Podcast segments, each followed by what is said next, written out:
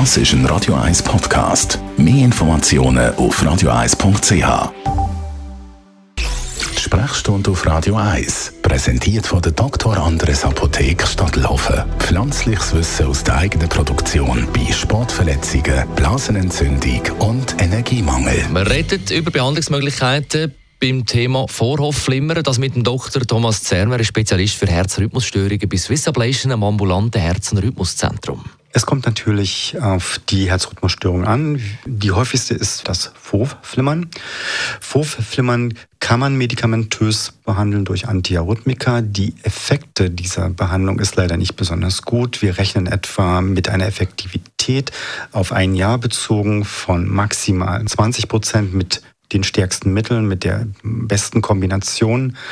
Deswegen hat man sich natürlich überlegt, was können wir besser machen. Und inzwischen weiß man, dass eine Katheterablation, also die Behandlung der Ursache der Herzrhythmusstörung, dieses Vorflimmerns, viel effektiver ist. Da rechnet man im Augenblick mit einer Effektivität von bis zu 85 Prozent nach einem Jahr zunächst erstmal. Das sind immer so die Berechnungsgrundlagen.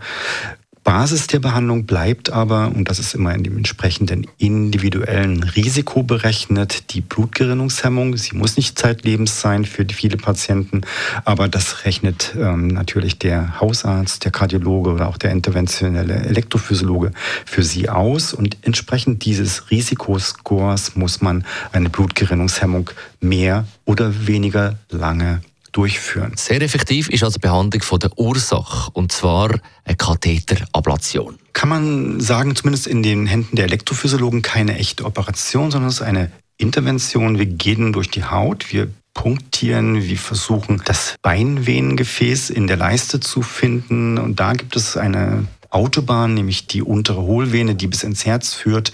Und von dort aus steuern wir den Katheter dann letztendlich in den Zielbereich und die Ablation wird an dieser Stelle gemacht. Das ist natürlich ein chirurgisches Verfahren, gibt es immer noch. Letztendlich muss man ehrlich sagen, die Vorflimmerablation ist von den Chirurgen Anfang der 90er, Ende der 80er, Anfang der 90er Jahre entwickelt worden und war zunächst erstmal ein Verfahren, das mit dem offenen Brustkorb bei anderen Herzoperationen mit eingesetzt worden ist, die sogenannte MACE-Operation.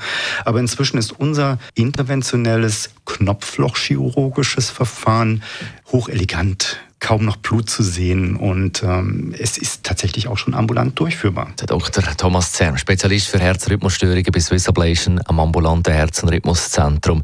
Impuls 5, im Kreis 5, heute Abend übrigens im Debattierhaus Karl der Große in der Zürcher Innenstadt. Ab um halb sechs findet dort mit Experten ein Publikumsvortrag statt rund um Herzrhythmusstörungen. Weitere Infos auf swiss-ablation.com.